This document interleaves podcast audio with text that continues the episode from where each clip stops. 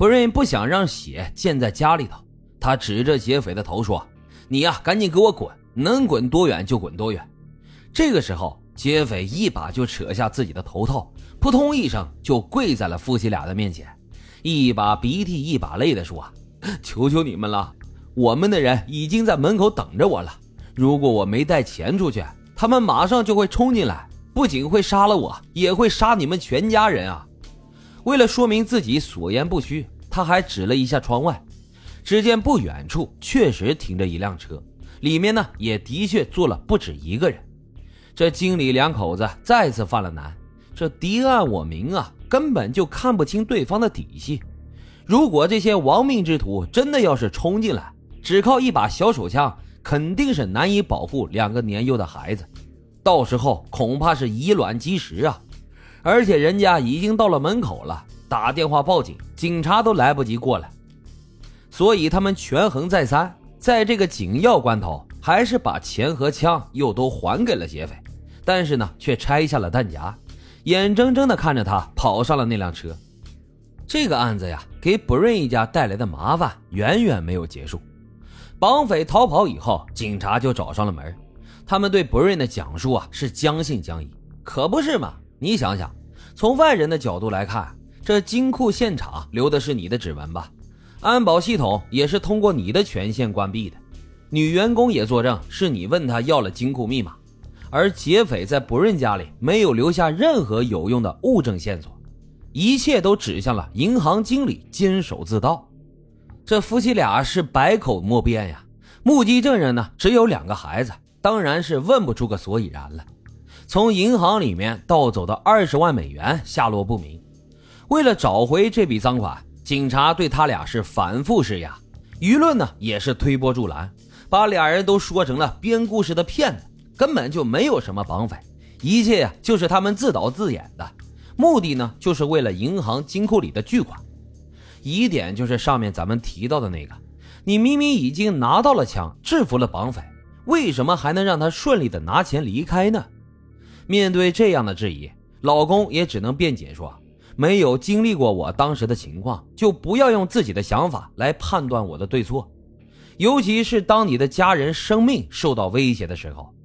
即便如此，依然有很多人都不能理解他的做法，甚至一起经历了生死考验的妻子也承受不住巨大的压力，向法院提出了离婚。”现实有的时候就是这么残酷，很多人都挺得过突发事件，却挺不过精神的创伤。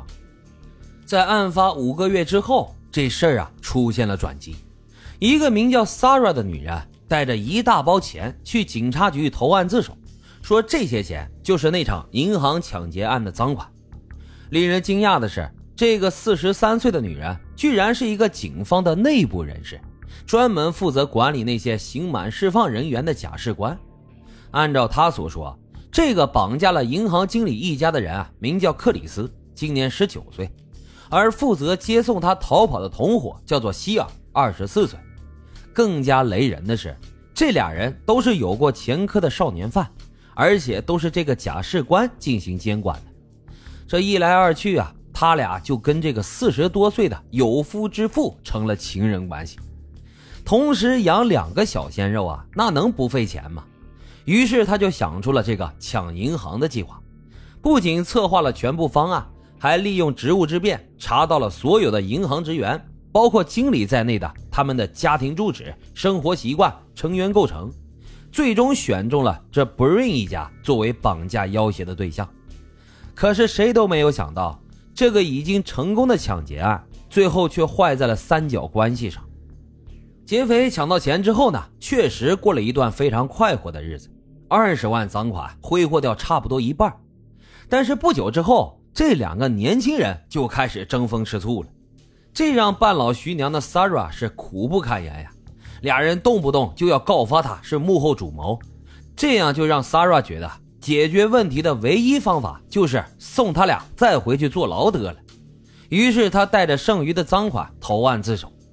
根据他多年以来对法律的了解，这可以给他换取轻判。事实呢，也正如他所料，他因为洗钱和藏匿罪犯，只被判了入狱两年半。而那俩帮他实施了绑架和抢银行的小鲜肉呢，一个被判了二十五年，一个被判了三十七年，要在牢里熬成老腊肉才能出来呀。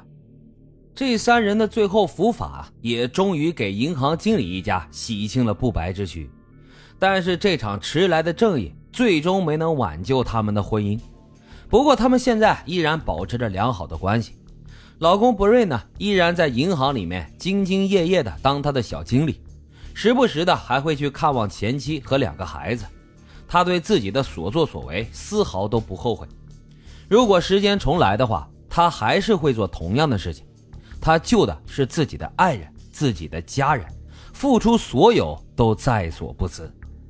好了，今天的案子就是这样，感谢大伙收听老白茶馆，欢迎大家在评论区积极的留言、订阅、点赞与打赏，咱们下期再会。